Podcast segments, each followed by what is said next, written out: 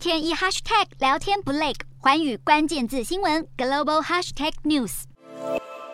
六月底，南韩三星半导体高调宣布，为在南韩京畿道产线最先进的华城厂开始量产三纳米制成晶片，号称是全球第一。然而，消息一出，在南韩版华尔街、首尔、如意岛的分析师却纷纷想问：下单的客户是谁？因为购买第一批晶片的客户能够说明晶片的品质。而十号，日经亚洲更吐槽，表示三星的半导体代工被台积电越甩越远，并且以图表显示台美韩半导体三雄的晶片制成，其中台积电预计今年下半年三纳米进入量产，不过三星已经抢先台积电一步。至于英特尔先前则预告，预计今年下半年量产四纳米制成晶片。然而文中指出，三星的高层人事调整一向在十二月进行，但今年却在六月就替换了代工制造技术的十多位主管。显示半导体代工业务停滞，让三星焦躁不安。三星电子估计上一季营收将成长超过两成，优于市场预期。但日经报道中指出，今年第一季半导体代工，台积电以百分之五十三点六的市场份额居冠，三星则以百分之十六点三紧追在后。但台积电市占过半的壁垒相当高，是三星难以攻破。